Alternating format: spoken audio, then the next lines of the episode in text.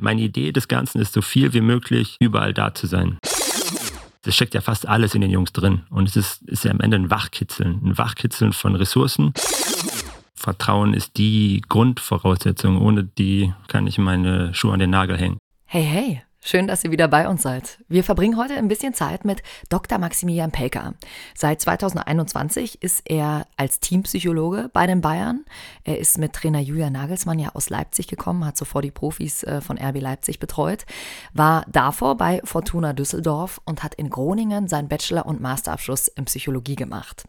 Wie sein Alltag jetzt beim FC Bayern abläuft, sowohl an der Selbener Straße als auch bei Spielen, wie man mit dem Druck oder auch mit hemmenden Faktoren im Leistungssport umgeht und mit welchen Vorurteilen er als Teampsychologe konfrontiert wird und was es mit einem ominösen blauen Buch auf sich hat. Das hört ihr alles in dieser Folge. Wenn euch der Podcast gefällt, dann teilt ihn sehr gern mit euren Freunden, freuen wir uns drüber und schaut auch mal auf den FC Bayern Social Media Kanälen vorbei. Da bleibt ihr immer up to date und könnt auch eure Fragen hier mit in den Podcast einbringen und direkt an unsere Gäste stellen. Hier ist der FC Bayern München.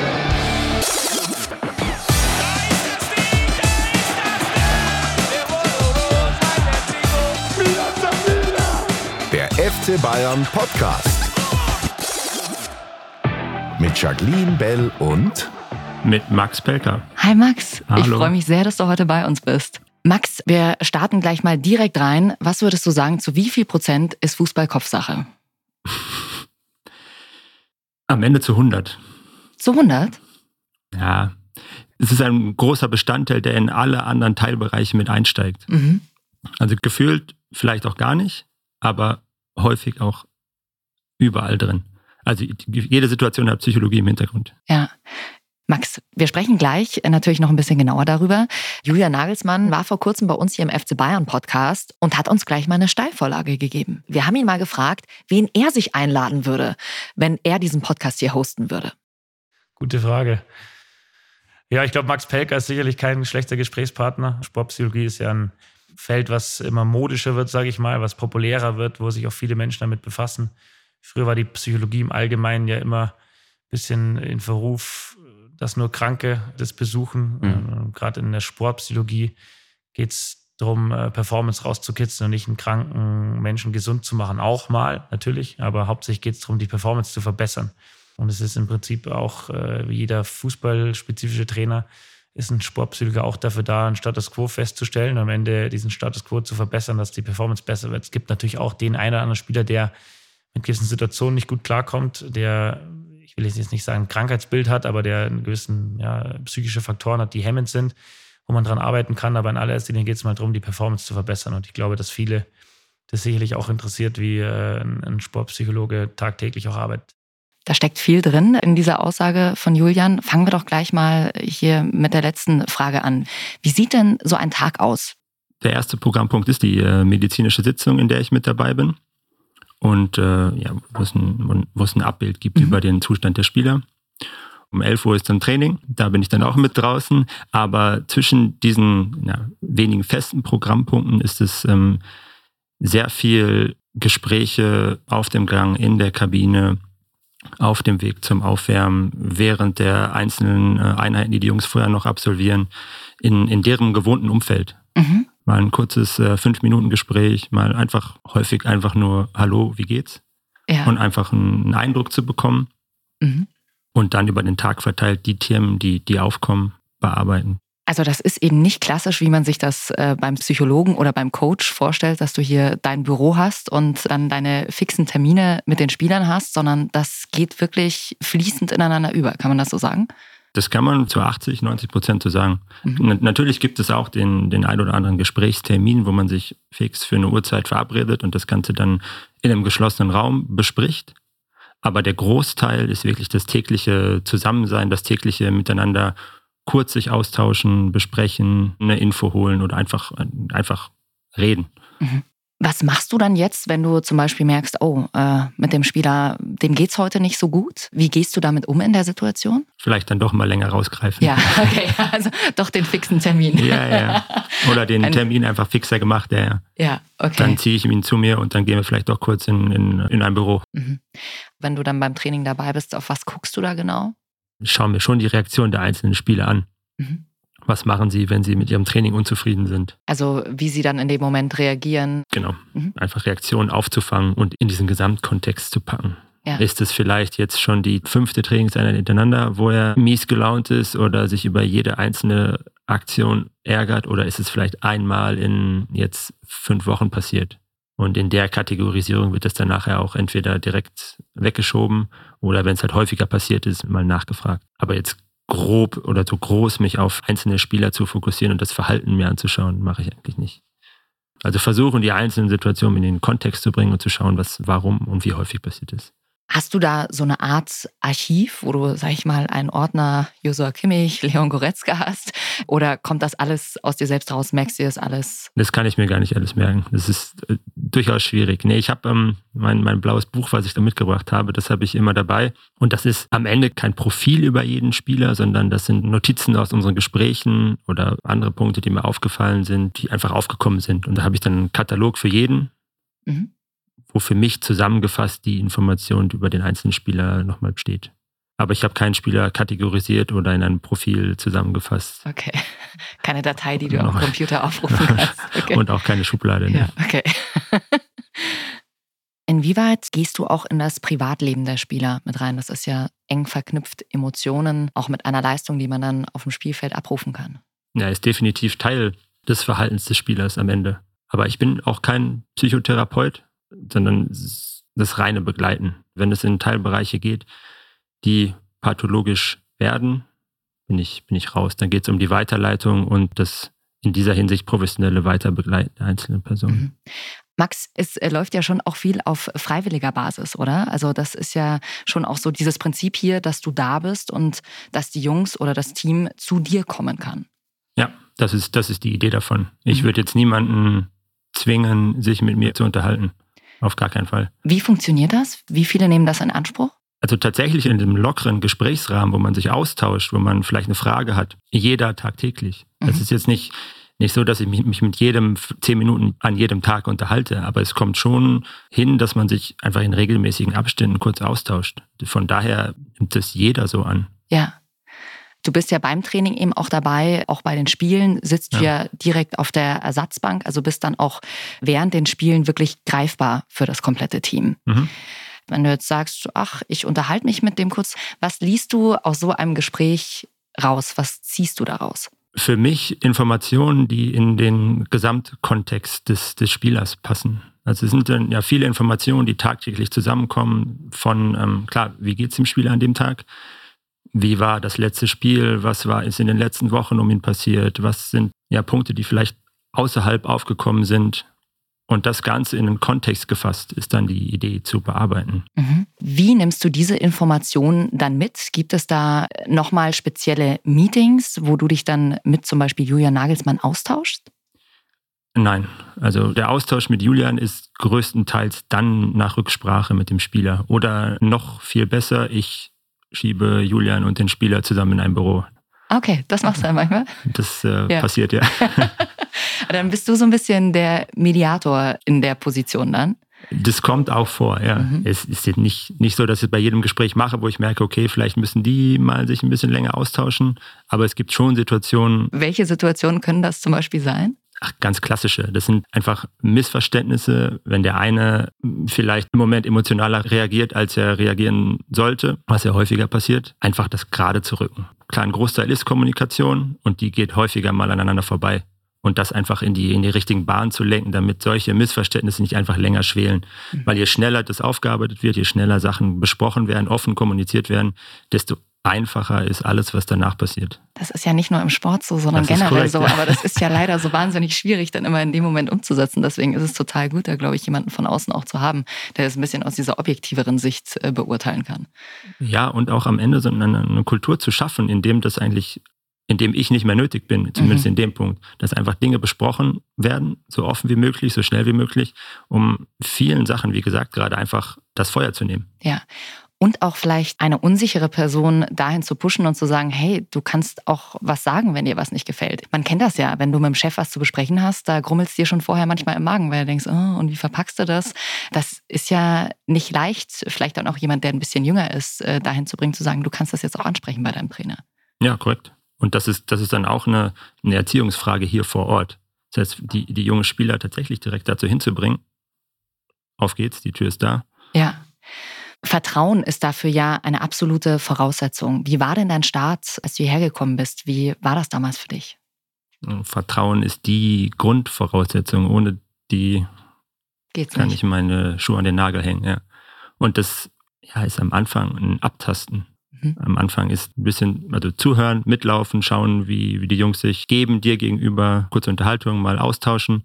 Und dann bildet sich Vertrauen über einen längeren Zeitraum. Also es ist ja schwierig, auf den Schnipser hin Vertrauen da zu haben. Das ist einfach unmöglich. Ja. Und dann ist es das tägliche Zusammensein. Den anderen mal in einer Situation zu erwischen, zum Beispiel im Spiel oder nach den Spielen, wo es ein bisschen kritischer ist, die Leute kennenzulernen und dann den, den Austausch eben zu intensivieren. Und dann suchen sich die Jungs schon selbst raus, ob sie mit einem sprechen können oder nicht. Mhm. Und das ist einfach, also das ist eine, definitiv eine Zeitfrage. Und würdest du sagen, jetzt seitdem du hier bist, ist das schon so ein Zeitraum, wo man sagen kann, ja, da hat man eine gute Basis an Vertrauen? Das ist dann bei jedem unterschiedlich, aber beim Großteil schon. Ja. Ja. Jetzt habe ich dich vorhin unterbrochen bei deinem Tagesablauf. Ne? Wir sind gerade mal bei elf stehen geblieben. Das war ähm, das Training, bei dem du immer mit dabei bist. Wie geht's denn dann danach weiter oder während dem Training? Bist du mit dabei? Sprichst auch mit den Spielern? Die kommen vielleicht mal auf dich zu. Was passiert danach? Nach dem Training. Mhm. Meine Idee des Ganzen ist, so viel wie möglich überall da zu sein. Mhm. Das heißt, danach mal im Kraftraum vorbeizuschauen, aber auch in ganz anderen Bereichen. Mit dem einen nochmal einen Kaffee trinken. Versucht tatsächlich so viel wie möglich überall vorbeizuschauen. Einfach da zu sein Einfach und da die genau. Stimmung mit aufzunehmen.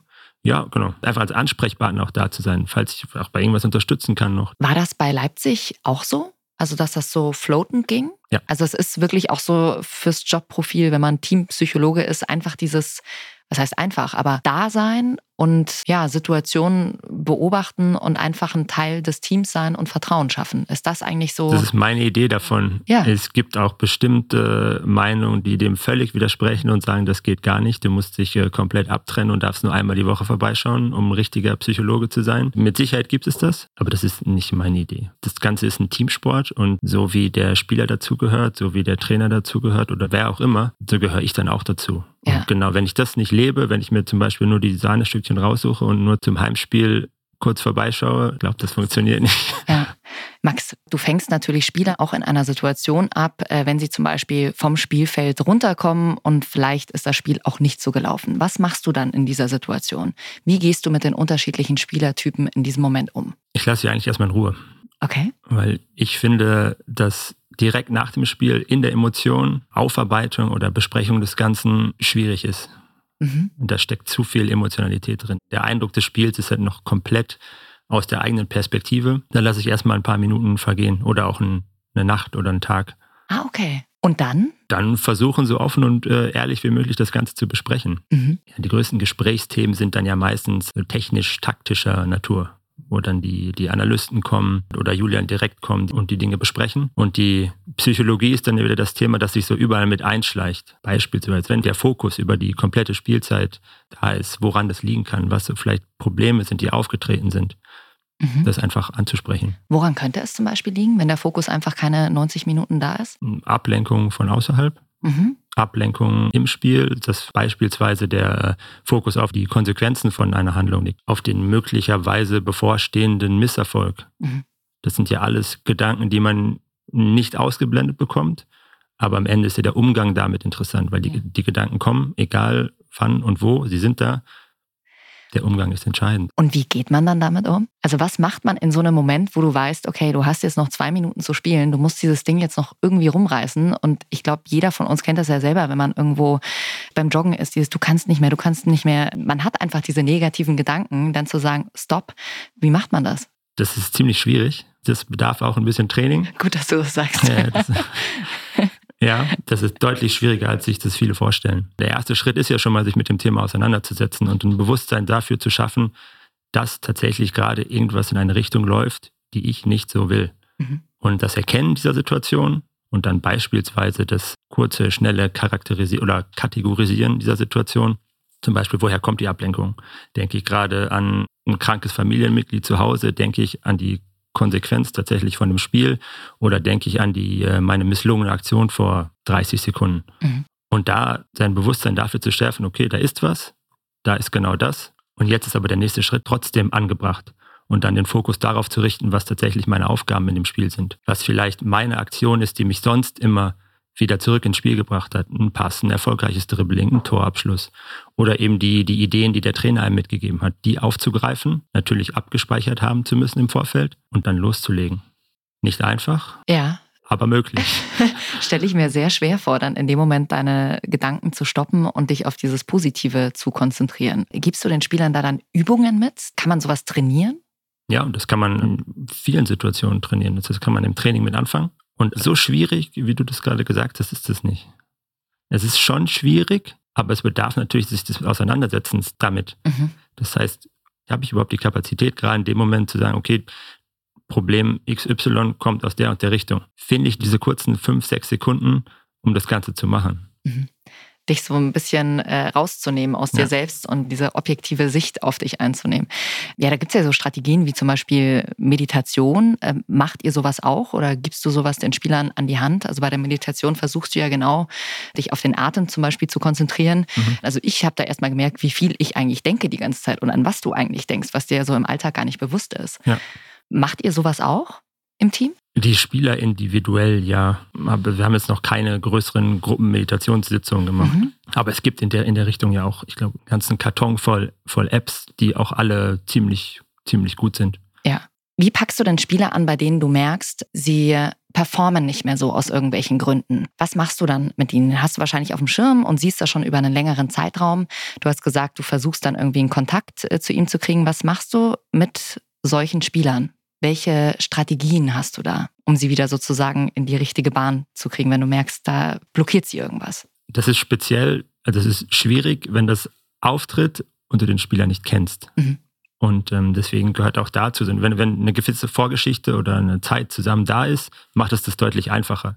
Weil dann weiß er, okay, wir unterhalten uns einfach mal und der kommt gezielt nach der und der schlechten Situation auf mich zu und will das und das mit mir besprechen. Ja weil das hat dann direkt den negativen Touch. Der Psychologe kommt, weil es ein Problem gibt und dann gehen die Türen auch schnell zu. Mhm. Das heißt, wenn der Austausch sowieso da ist, macht es das einfacher, auch die Sachen gezielt anzusprechen mhm. und einfach auch nachzufragen. Und dann ist es, wie auch gerade gesagt, ist eine Kombination aus den verschiedenen Teilbereichen. Mhm. Und dann hole ich mir den Analysten dazu, arbeite mit dem und dem Spieler vielleicht Situationen auf. Dann kommt, äh, geht es vielleicht auch in Richtung Athletiktraining oder Physiotherapie, wenn, wenn kleine Verletzungen dabei sind. Mhm. Das ist immer ein Zusammenspiel aus mehreren Personen. Ja. Wie gehst du mit Spielern um, bei denen du merkst, der Ehrgeiz steht ihm vielleicht ein bisschen im Weg. Jetzt sind ja alle im Leistungssport ehrgeizig, sonst wären sie wahrscheinlich nicht da, wo sie jetzt sind. Was machst du da?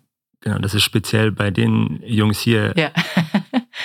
also es ist an der Grenze, weil sie sind aus dem Grund hier, weil sie so sind, wie sie sind, wie du gerade gesagt hast. Und das sind dann Nuancen, die am Ende vielleicht ein bisschen runtergeschraubt werden können. Aber wie gehe ich mit denen um? Auf keinen Fall bremse ich sie in ihrem Ehrgeiz, aber auch klar die direkte Ansprache und die einzelnen Situationen aufzuarbeiten, wo man merkt, dass es ein Tick drüber war, wo der Ehrgeiz dem, äh, dem Erfolg geschadet hat ja. und wo man merkt, da war es einfach drüber. Und wenn du in der Situation einen kühleren Kopf bewahrst. Schaut ihr euch solche Situationen dann an, zum Beispiel von Spielen, wo du gemerkt hast, ja, okay, äh, wenn du da mit dem Ehrgeiz vielleicht um ein, zwei Prozent runtergegangen wärst, dann wäre es nicht zu der Situation gekommen? Ja. Wie läuft das dann ab konkret? Beschreib das mal. Ich habe dann einen ähnlichen Videozugang wie die Analysten mhm. und habe dann auch die Spiele vor mir. Okay. Meistens mache ich mir eine kleine Notiz während des Spiels, wenn mir das auffällt. Mhm. dann wird das im Nachhinein auch aus der Warte kurz analysiert und mal drauf geschaut und dann eben zur Verfügung gestellt. Und welche Methoden hat man denn da, um jemanden da vielleicht ein bisschen runterzuschrauben? Weil das ist ja sowas Inneres, sowas lang gelerntes. Was, was sagst du den Spielern? Also reicht es schon dann allein dieses Anschauen? Wir gucken uns diese Szene zusammen an und da ist, sage ich jetzt mal, dein Temperament mit dir durchgegangen. Reicht das dann schon oder hast du da noch andere Methoden, die du ihnen mit an die Hand gibst? Also das reicht nicht, das einfache Anschauen reicht nicht, aber das stetige Erinnern und das wieder besprechen und besprechen ist der, der Ansatz, der am meisten Sinn ergibt dort. Also die Erfahrung selber zu machen und aus den Erfahrungen wieder neu zu lernen und das Ganze für sich in den, in den Katalog aufzunehmen. Mhm. Weil es gibt mit Sicherheit auch äh, komplexe Methoden oder Übungen, die zusammen ja. durchgegangen werden können. Das gibt es zu 100 Prozent. Ich bin nicht zu 100 Prozent überzeugt davon. Weil so komplex und schön die Methode oder Übung sein kann, hängt es halt daran, wie die beiden Personen oder drei Personen, die über dieses Thema sprechen, miteinander klarkommen. Ist das mhm. Vertrauen da oder ist die, ja, die Idee da, das Ganze auch anzunehmen, was der Gegenüber einem sagt? Das wollte ich gerade fragen. Das ist ja wahrscheinlich auch oft äh, schwer, oder? Es gibt Leute, die sind wahrscheinlich äh, offen dafür und andere, die haben damit nicht so viel am Hut. Ja, ja das, es geht nur darum. Mhm. Und da kann, wie gesagt, die Methode die, die tollste der Welt sein und am besten ausgearbeitet über Wochen. Ja, klar, bringt dir am Ende natürlich auch nichts, äh, wenn das Gegenüber es natürlich nicht annimmt. Ja. ja.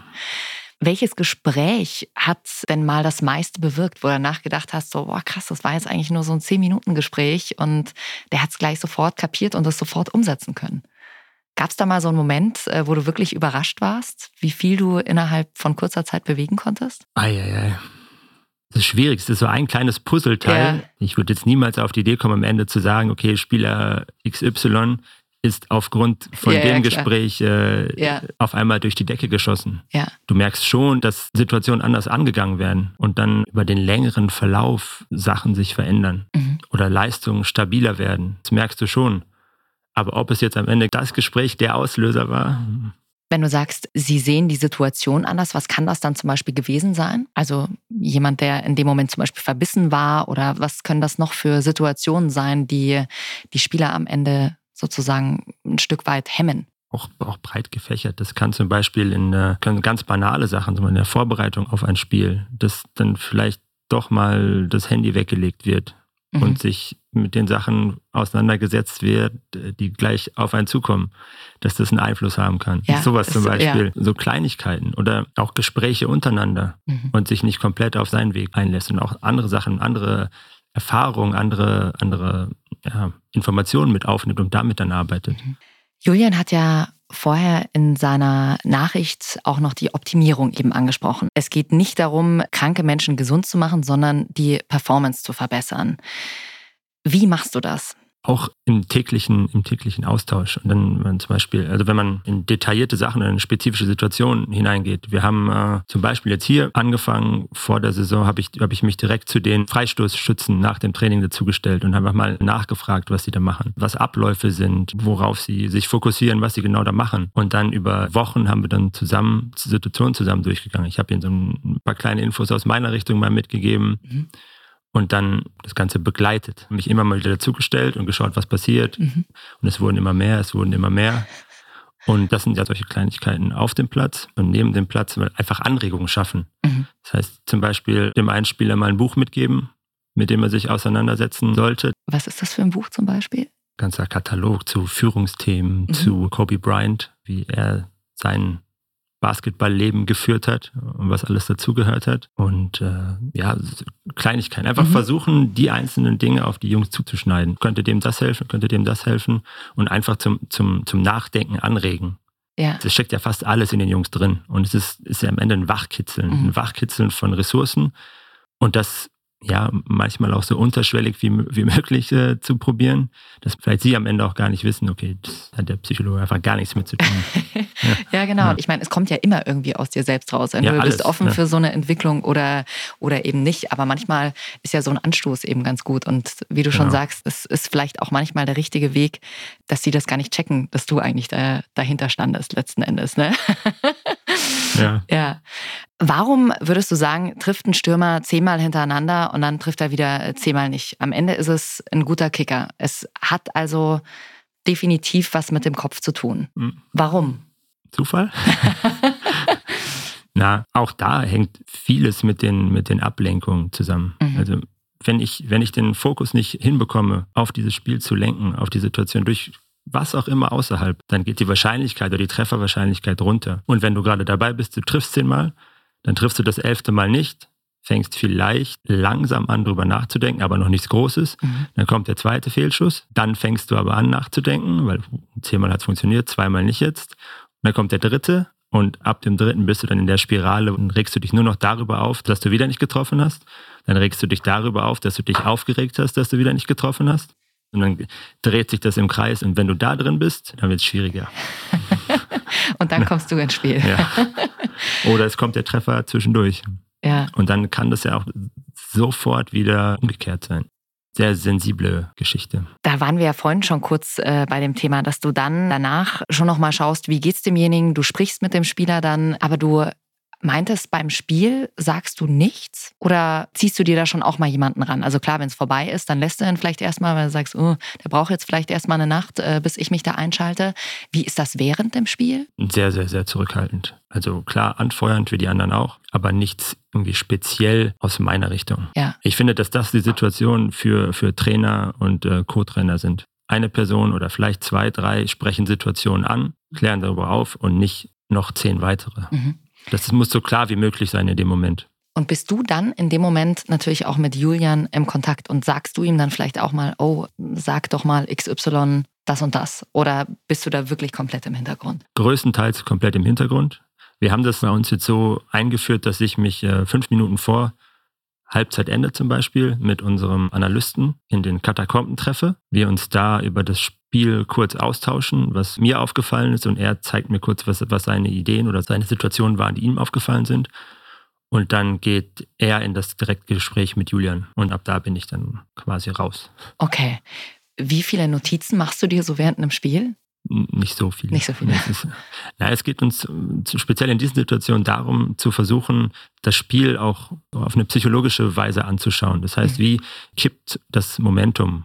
Ähm, das heißt, wie reagiert das Spiel auf besondere Einflüsse? Was passiert, wenn wir ein Tor schießen? Was passiert, wenn der Gegner mal drei, vier Zweikämpfe vor der eigenen Bank gewinnt und die Zuschauer ausflippen?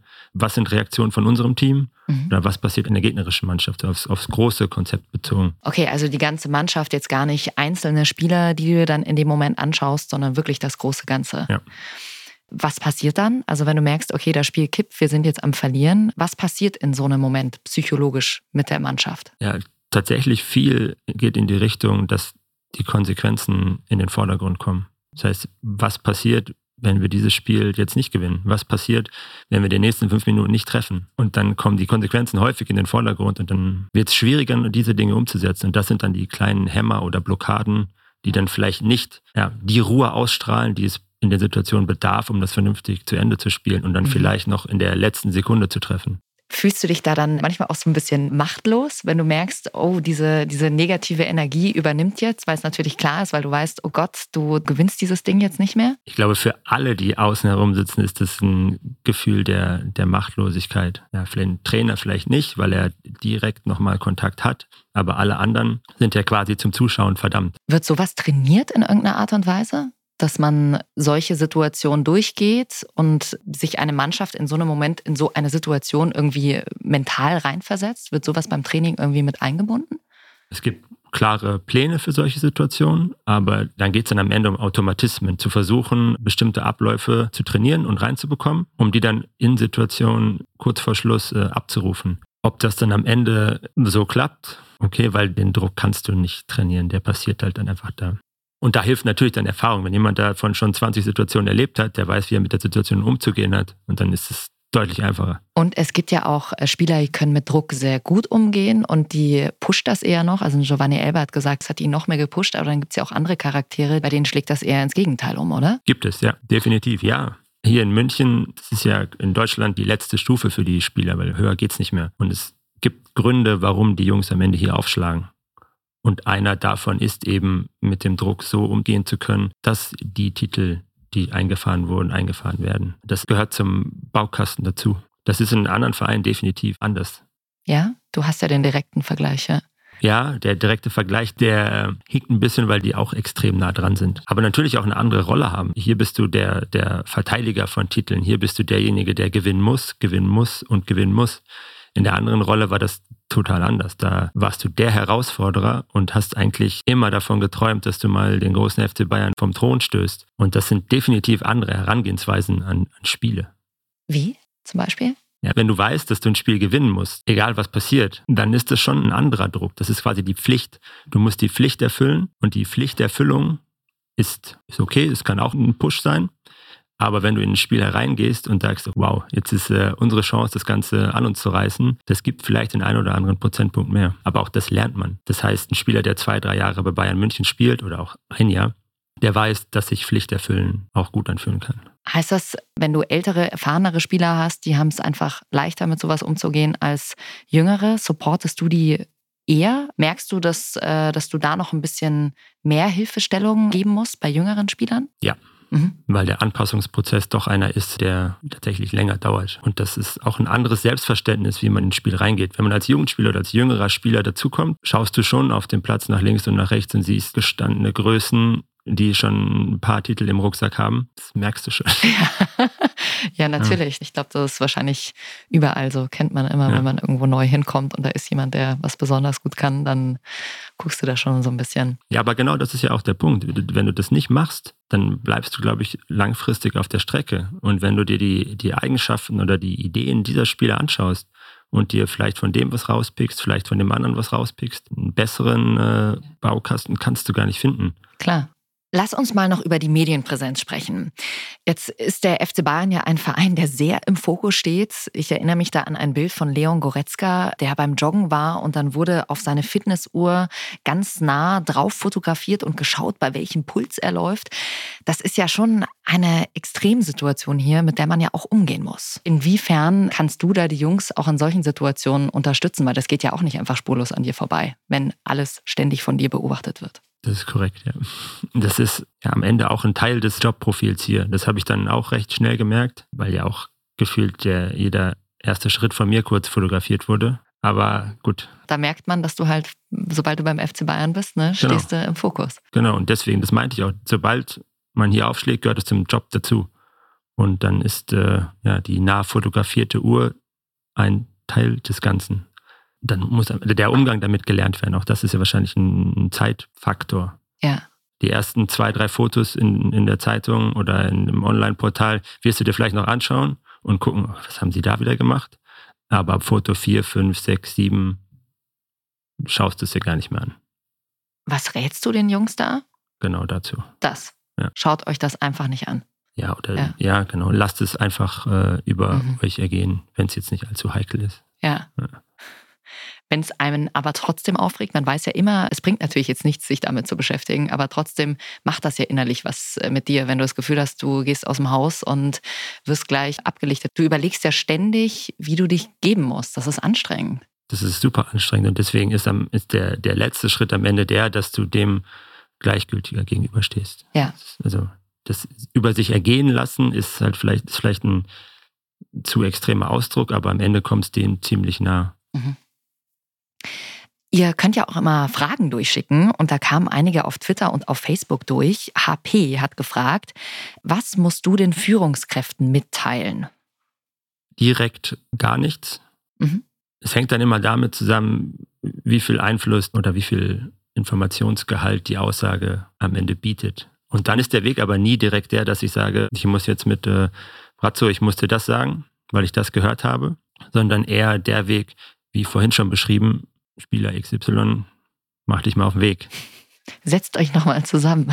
Ja, ja, anders ist es aber auch nicht möglich, weil wenn ich sowas tun würde, das funktioniert einfach Ja, du nicht. hast ja eine Schweigepflicht letzten Endes auch, Auch oder? das so, noch, wenn ja. dir die Jungs irgendwas erzählen, dann bleibt das bei dir. Genau, einmal das und einmal ist es ja also der Vertrauenskiller äh, Ja, schlechthin, hoch ja. 10, ja. Ja. Okay, also letzten Endes musst du eigentlich dann gar nichts reporten. So aus den vertraulichen Gesprächen Ja. nicht, nein. Aber dass man sich über, über die Performance von einem Spieler unterhält, Das schon. Ja.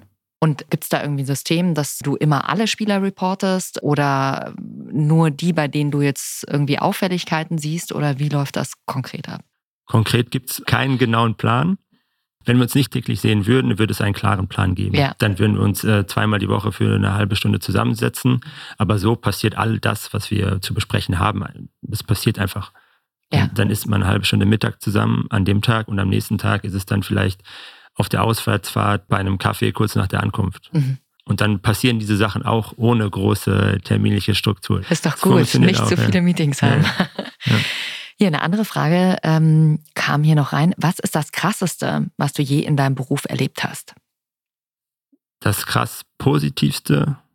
Es war ein Tor von einem ehemaligen Spieler in Leipzig, der nach also einigen familiären Rückschlägen und äh, körperlichen Problemen nach der Rückkehr gegen seinen alten Heimatverein getroffen hat. Das war, ich glaube, der Gänsehautmoment schlechthin. Das war völlig verrückt. Oh, schön. Den hast du immer noch Der im ist- Kopf, der ist spürst du immer da, ja. noch. Ja. Ja. Ja, es ist toll, sowas dann auch Mhm. mitzuerleben und wahrscheinlich hast du den dann ja auch äh, aufgefangen in einer, oder warst für ihn da in dem Moment und dann zu sehen, er performt wieder so, ist schön. Das, ja, das war verrückt. Ja. Pep Fiction hat gefragt, welche Tipps kannst du Trainern bzw. Jugendtrainern mitgeben? Am Ende bei meinem Lieblingsthema, glaube ich, also der ehrlichen, offenen und schnellstmöglich erfolgenden Kommunikation. Ich finde, die Ungewissheit auf beiden Seiten ist einer der Faktoren, warum ja, Beziehungen kippen können oder warum Situationen schlechter laufen. Und diese Ungewissheit zu nehmen, das heißt dem, dem Spieler zu sagen, tatsächlich zu sagen, wie man ihn sieht und auch die Meinung des Spielers einholen und diese Ungewissheit zu minimieren, das ist, ich glaube, ein essentieller Punkt auf jeder Leistungsebene, vom Jugendtrainer bis hin zur Champions League-Mannschaft. Also glaubst du auch schon im jungen Alter den Kindern dann wirklich zu spiegeln, was man praktisch von ihnen hält? Also wo man sie sieht, wo man Entwicklungen sieht, also sowas direkt offen ansprechen. Offen ansprechen. Ja. Natürlich, natürlich kommt es darauf an, wie man das Ganze verpackt. Ich Mhm. würde jetzt keinem äh, Zehnjährigen seine Ja. Leistung um die Ohren hauen. Ja. auf, gar, auf gar keinen Fall. Aber trotzdem ist ja jedem am ehesten damit gedient, wenn man so miteinander umgeht.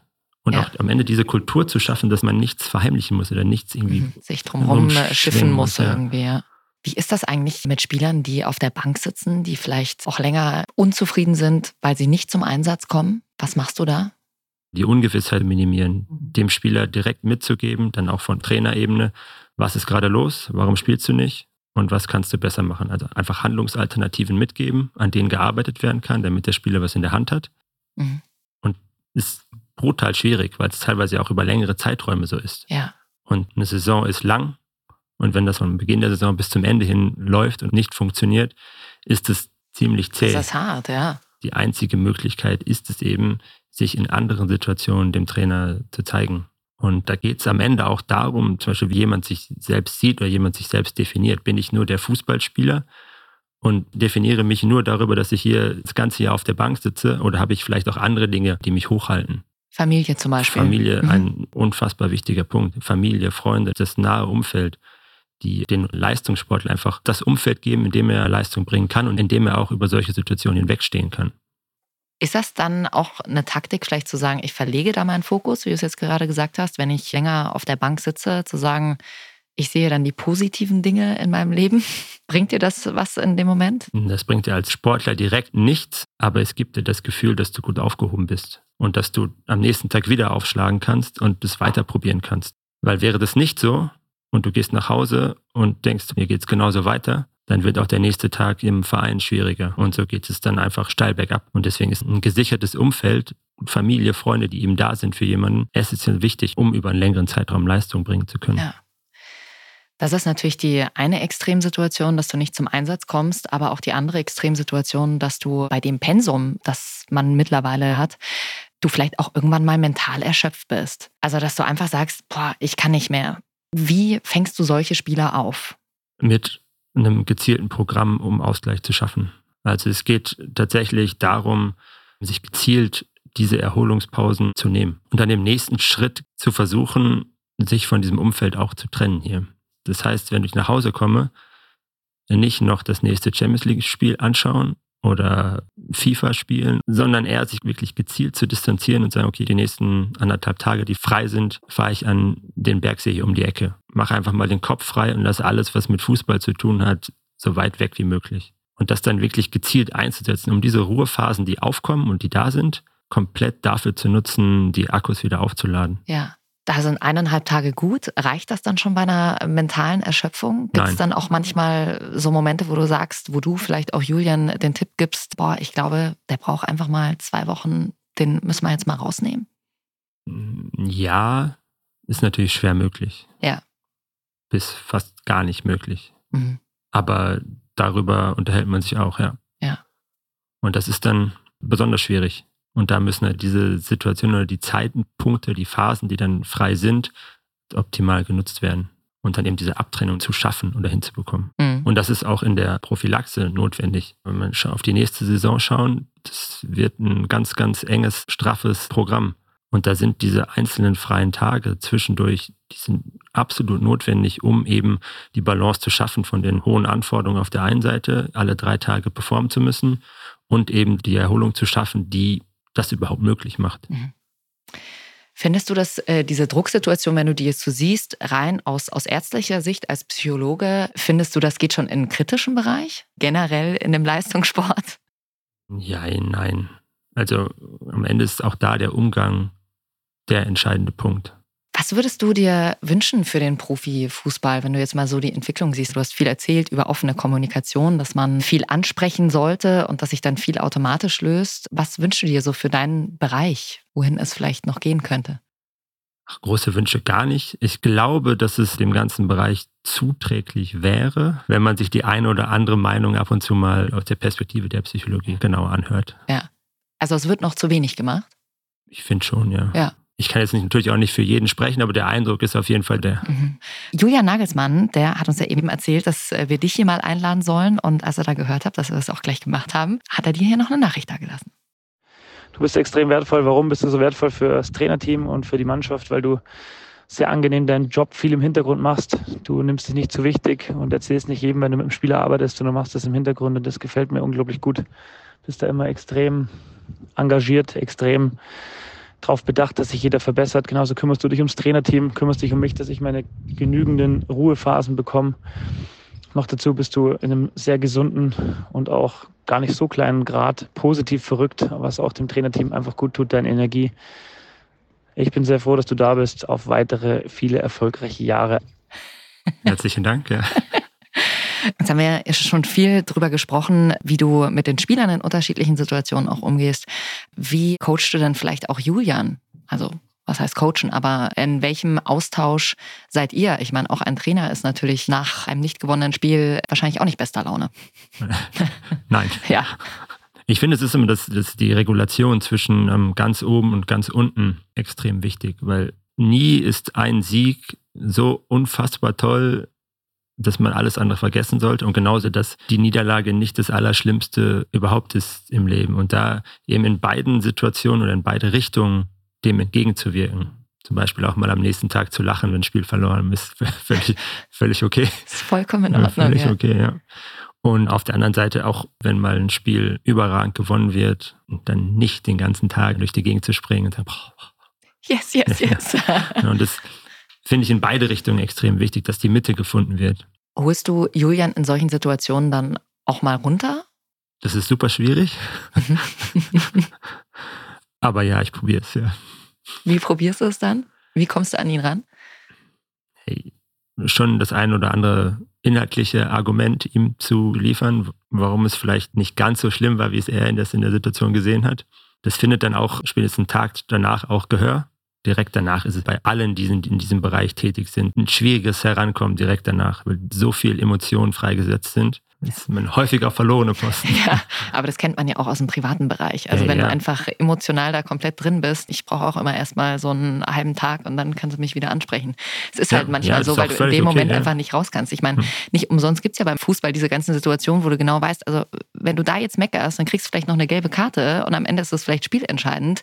Mach das nicht. Und trotzdem machen es ja. die Profifußballer, die ja eben gerade mit der Psychologie ja jetzt mittlerweile auch mehr zu tun haben. Trotzdem macht man es ja. Es sind einfach die Emotionen, die du in ja. dem Moment nicht stoppen kannst. Und das ist auch völlig okay. Ja. Ich würde auch keinen davon abhalten. Ja. ja. Einen Tag später vielleicht dann aber. Ja. Inwiefern spielen eigentlich Rituale eine Rolle in der Psychologie? Wenn man sie so nutzt, dass sie einen auf das Spiel vorbereiten oder auf eine Situation vorbereiten, gesund vorbereiten, spielen sie eine große Rolle. Mhm. Wenn du am Ende den Platz nicht mehr betreten kannst, weil die Wasserflasche vorher zweimal nach links umgekippt ist und du vielleicht aus Versehen den rechten Schuh zuerst zugemacht hast, dann ist nicht mehr so hilfreich. Das ist nicht mehr gut. ja. Und ja, das sind alles, das sind also so Kleinigkeiten, so, so spannende Situationen, damit mal zu brechen. Probier doch heute mal den linken Schuh zuerst zuzubinden, ob ja. du dann immer noch gut spielen kannst oder nicht. Das sind so dieser schmale Grad zwischen, okay, ich habe eine Routine, die mich exakt auf das vorbereitet, was ich gerade tun muss und die mich dann auch in meine Zone bringt oder wie man das dann auch nennen mag, super. Aber alles andere, was dann in Anführungsstrichen krankhaft wird, lieber sein lassen. Oder zumindest versuchen, damit zu brechen. Ja. Ich glaube, es hat noch keiner eine schlechte Erfahrung damit gemacht. Einfach dann vielleicht auch zu sehen, dass es eben auch anders geht. Ja.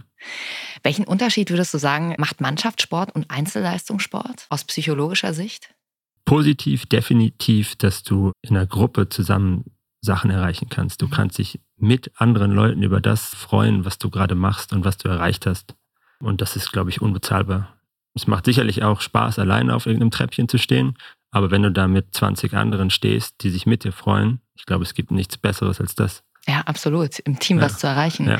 Aber dann natürlich auch umgekehrt, dass du ja schnell dann auch die Schuld irgendwie, was heißt Schuld verteilen kannst. Das ist ja schon ein Unterschied, ob ich als Tennisspieler allein die Sache verbockt habe oder ob ich mit der Mannschaft verliere. Das wäre gerade mein zweiter Punkt Mhm. gewesen. Nach positiv wäre jetzt negativ gekommen. Mhm. Auch gesagt, ja klar, kann man dann auf jeden Fall die Schuld erstmal beim anderen suchen und mehr verteilen. Man findet halt definitiv mehr Ausreden. Das ist ziemlich einfach gemacht dann. Ja. Was ja aber auch wieder positiv sein kann, dass man nicht zu sehr an sich selbst zweifelt, oder? Auch das gehört dazu. Na klar, so einen Selbstzweifel zu unterdrücken, indem man sagt, der andere war es, hilft dir vielleicht auch äh, über einen gewissen Zeitraum hinweg, aber langfristig schadet das eher, als dass es hilft. Siehst du auch einen Unterschied in der Arbeit positionenbedingt? Also, dass du jetzt sagst, wenn der Torwart den Ball nicht hält, dann siehst du natürlich da direkt die Auswirkungen. Wenn ein Mittelfeldspieler mal patzt, dann hat es nicht unbedingt sofort direkt eine Auswirkung. Klar, die Fehlertoleranz ist definitiv eine andere auf den verschiedenen Positionen. Und da das ganze Spiel ja ein äh, großes Fehlerspiel ist, in dem es darum geht, eben mit diesen ganzen Fehlern bestmöglich umzugehen, ist es natürlich für einen Torwart eine deutlich andere Herausforderung als für den Mittelfeldspieler oder Stürmer, der klar mal ab und zu den Ball vorne neben das Tor setzt, Ja. dafür aber nicht so angegangen wird wie ein Torwart, der daneben greift. Das sind andere Konsequenzen. Ja. Aber du siehst da keinen Unterschied in deiner Arbeit, oder? Mit den einzelnen Personen. Mit den einzelnen Personen nicht. Nee. Nein, nein. Sondern einfach, dass du es auf dem Schirm hast und weißt, da lastet natürlich ein ganz anderer Druck auf einem Torwart jetzt. Ja, und auch eine andere Herangehensweise der Person. Ein Torwart wird eher darauf bedacht sein, Sicherheit walten zu lassen, Mhm. im Gegensatz zu einem Stürmer, der auch mal attackiert. Ja. Hier haben wir noch eine Fanfrage. Mit welchen Vorurteilen muss ein Teampsychologe so umgehen? Mit allen, die es gibt. Durch die Bank. Echt? Ja. Was hast du schon gehört? Von der roten Couch bis hin zu wilden Analysen, dass ich in Köpfe reinschauen kann, bis hin, ach, wirklich alles. Alles, was man sich ausmalen kann, wird und wurde gefragt. Ja, Ich kann auch Gedanken lesen. ja, natürlich, klar. Oder das ist doch die klassische Partyfrage, ne? Dieses, äh, kannst du dich überhaupt noch normal mit Menschen unterhalten oder analysierst Ja, du ja. dann immer gleich? Stimmt, das, ist, oder? das kommt direkt nach der Couch. Ja. Ja, genau. Scannst du dich auch irgendwie selbst?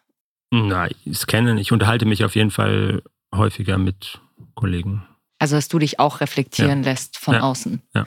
Wie schaust du eigentlich Privatfußballspiele? Kannst du da gut auch entspannen oder bist du da auch in diesem Fußballkosmos drin, dass du schon genau siehst, ah, okay, dass du so ein bisschen analysierst und von der Körperhaltung jetzt vielleicht siehst, ah, der hat gerade die und die Hemmung? Auf gar keinen Fall. Nicht. Dann wird das Okay. gar keinen Spaß mehr machen. Ja. Das versuche ich so gut es geht einfach komplett auszuschalten. Mhm. Wenn ich das machen würde, dann würde ich mir kein Spiel mehr anschauen. Das funktioniert nicht. Ja, geht einfach nicht. Genau. Aber ich muss auch gestehen, dass ich viel, viel weniger Fußball schaue als zum Beispiel als Kind. Weil du einfach sagst, boah, das ist mein Arbeitsfeld und danach brauche ich einen anderen Input. Genau, und das ist auch viel zu viel. Wenn man selbst zweimal in der Woche oder dreimal in der Woche spielt und da den Fokus drauf legt und hat, dann sind das ja schon mal zwei, drei Spiele in der Woche, die man sich anschaut. Und wenn dann noch äh, am freien Tag das noch dazu kommt und das noch dazu kommt, Was machst du dann an einem freien Tag? viel spazieren gehen dem kleinen Sohn, der die Isa kennenlernt gerade. Oh, schön. Äh, Wie gefällt dir München? ihm oder mir? Dir, euch als Familie? Uns gut, ja. Ja. ja. Durch die Nähe zur Natur. Ja, zu Berge, den Bergen. Ja. Schon was Feines. Gehst du auch manchmal mit dem Julian Skifahren, Snowboarden? nein. Nee. Noch nicht auf Skiern gewesen. Ja, ich habe es zwei, dreimal gemacht, aber ich glaube, an die komme ich nicht dran. Wen würdest du denn als nächstes hier zum Podcast einladen? Die Standardfrage. Mal schauen, ob wir unsere Serie weiterführen können. Wenn du jetzt den Podcast hier hosten dürftest, mit wem würdest du dich gern länger unterhalten? Ich denke, die wildesten Geschichten würden aus der Physiotherapie kommen. Aus der Physiotherapie. Stimmt, die kriegen immer alles mit, oder? Mhm. Was da so erzählt Ja. wird. Sehr gut. Schreiben wir uns gleich mal auf. Mach das. Hey Max, Vielen, vielen Dank. Es hat sehr viel Spaß gemacht. Mir auch. Dankeschön. Und wenn ihr Gästevorschläge habt, dann schickt uns die auch gern durch. Wir freuen uns natürlich, wenn ihr den Podcast teilt mit euren Freunden. Über eine gute Bewertung freuen wir uns noch mehr. Und dann hören wir uns beim nächsten Mal. Danke, Max. Schön, dass Danke du bei uns warst. Ciao.